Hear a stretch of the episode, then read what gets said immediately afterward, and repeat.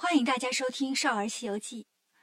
可喵今天带来的是《西游记》的第九十集故事：如来的耗子成了精。昨天讲到孙悟空钻进妖精的肚子里，让妖精背着唐僧出了洞。八戒和沙僧在外面等着呢。见妖精把唐僧背出来，沙僧就问：“师傅出来了，大师兄呢？”八戒说：“大师兄这是跟妖精交换人质了吗？”唐僧指着妖精说。你师兄在他肚子里呢。八戒说：“哎呀，恶心不恶心呢？师兄啊，赶紧出来吧！”悟空在妖精肚子里说：“妖精，把嘴张开。”妖精张开嘴，悟空就跳了出来，举起金箍棒来打妖精。沙僧和八戒也过来帮忙。妖精本来一个孙悟空就对付不了了，更别说加上八戒、沙僧。他扭头就跑，兄弟三个就在后面追。妖精又把一只鞋脱下来。变成自己的模样，自己变成一阵风。这回呀，不光把唐僧，连小白和行李也一起卷进了无底洞。八戒一钉耙打倒了妖精，发现妖精变成了一只鞋。悟空见这个场景非常眼熟啊，又急了：“你们俩怎么都过来了？谁看着师傅？”八戒说：“傻师弟，你看看，咱俩过来帮忙，还帮出错来了。”悟空说：“你们知道什么？上次妖精就是扔下一只鞋。”自己把师傅给弄走了，这回又用了这招。我看师傅要不好。三个人跑回来一看，唐僧果然不见了。悟空说：“怎么样，让我说中了吧？”八戒说：“哥呀，这也没关系，妖精还不是把师傅弄洞里去了吗？你再下去一趟呗。”悟空跳进无底洞，找了半天，一个妖影都没看见。悟空心想：这家搬的倒是挺快，这洞里岔路这么多。得找到什么时候啊？这时候，他忽然闻到一股香味儿。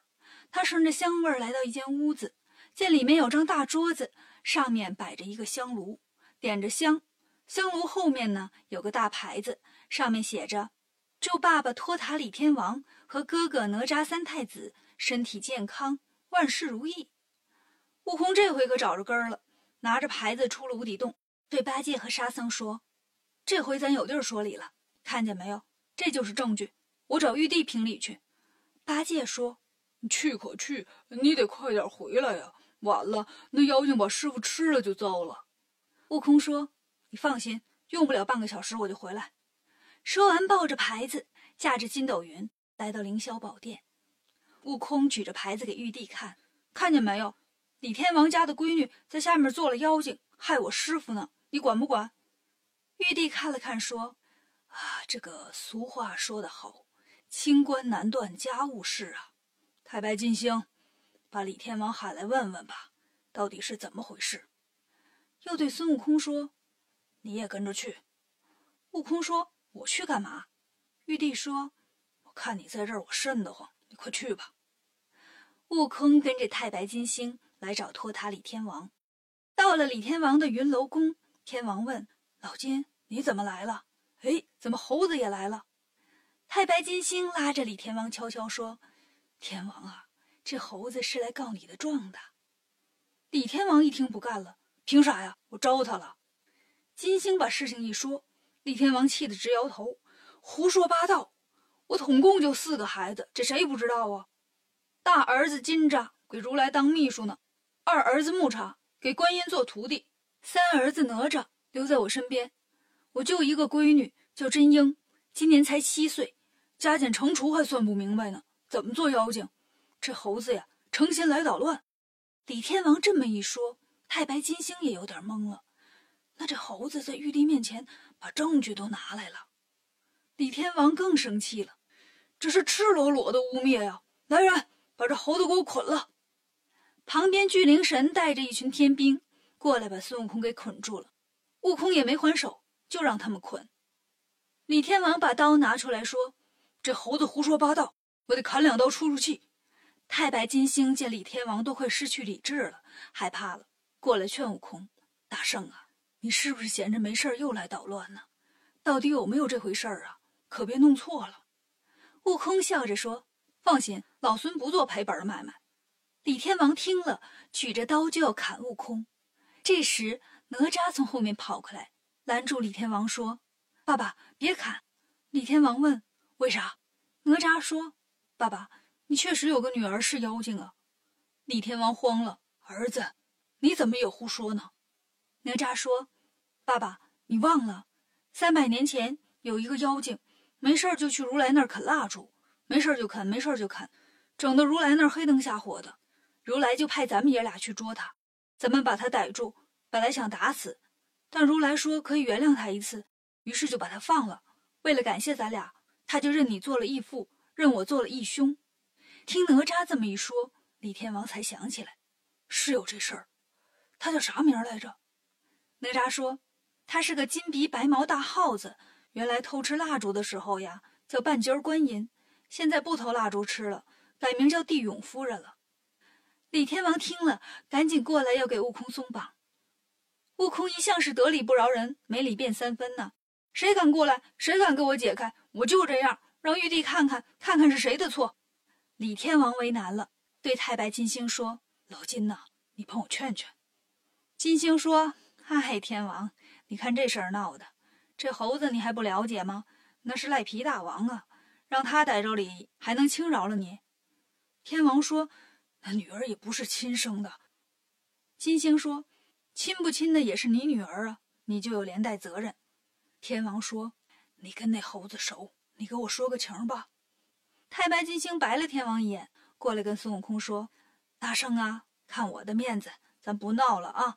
我给你解开。”悟空说：“就不解，就不解，我就这么一路滚到玉帝面前去，让他评评理。”金星说：“你这猴子，连我的面子都不给了。当初要不是我，你能上天来吗？能当齐天大圣吗？”悟空见他翻旧账，就说：“老金，我也知道你对我够意思。行，你让老李过来，亲自给我解开。”李天王听了，赶紧过来把绳子解开了。悟空说：“走吧，咱找玉帝去吧。”李天王理亏呀，对太白金星说：“你再去跟他商量商量，别去玉帝那儿了。真去了，玉帝就得找机会扣我的钱。咱庭外和解不行吗？”金星又过来跟悟空说：“来来来，咱商量商量。”悟空说：“有啥好商量的？”金星说：“我给你算一笔账。”这天上一天，地上一年，没错吧？你带着李天王去找玉帝评理，你说你有理，他说他有理，开庭打官司还得请律师，没个十天半拉月，问题能解决吗？你们这么一闹，你师傅还不早让妖精霍霍了？悟空一听，对呀，我还说半个小时就能回去呢，这可耽误不少功夫了。金星说：“我看这么办吧，你让李天王带着天兵跟你去降妖。”我回去告诉玉帝一声。悟空问：“你怎么跟玉帝说呀？”金星说：“我就说原告跑了，被告无罪。”悟空说：“你这么说，把我老孙说成什么人了？还是我跟你去吧。”回到凌霄宝殿，悟空和金星把事情跟玉帝说了，说李天王知道错了，愿意带着天兵去捉妖。玉帝说：“那行吧，李天王要是能捉住妖精，就不惩罚他了。”悟空带着李天王和哪吒来到陷空山无底洞，哪吒和悟空带了一队天兵进洞，剩下的人都守在洞口。他们在洞里展开了地毯式的搜索，把这里的大洞小洞都找遍了，也没有找到妖精和唐僧。妖精藏哪儿了呢？原来呀，在这洞的东南角上还有一个小洞，因为洞口啊就脑袋那么大，很难发现。这时候啊，一窝妖精跟唐僧都挤在里面，你挤我，我挤你。一不小心，一个小妖就被挤露了头。有个天兵瞧见了，赶紧喊：“在这儿呢！”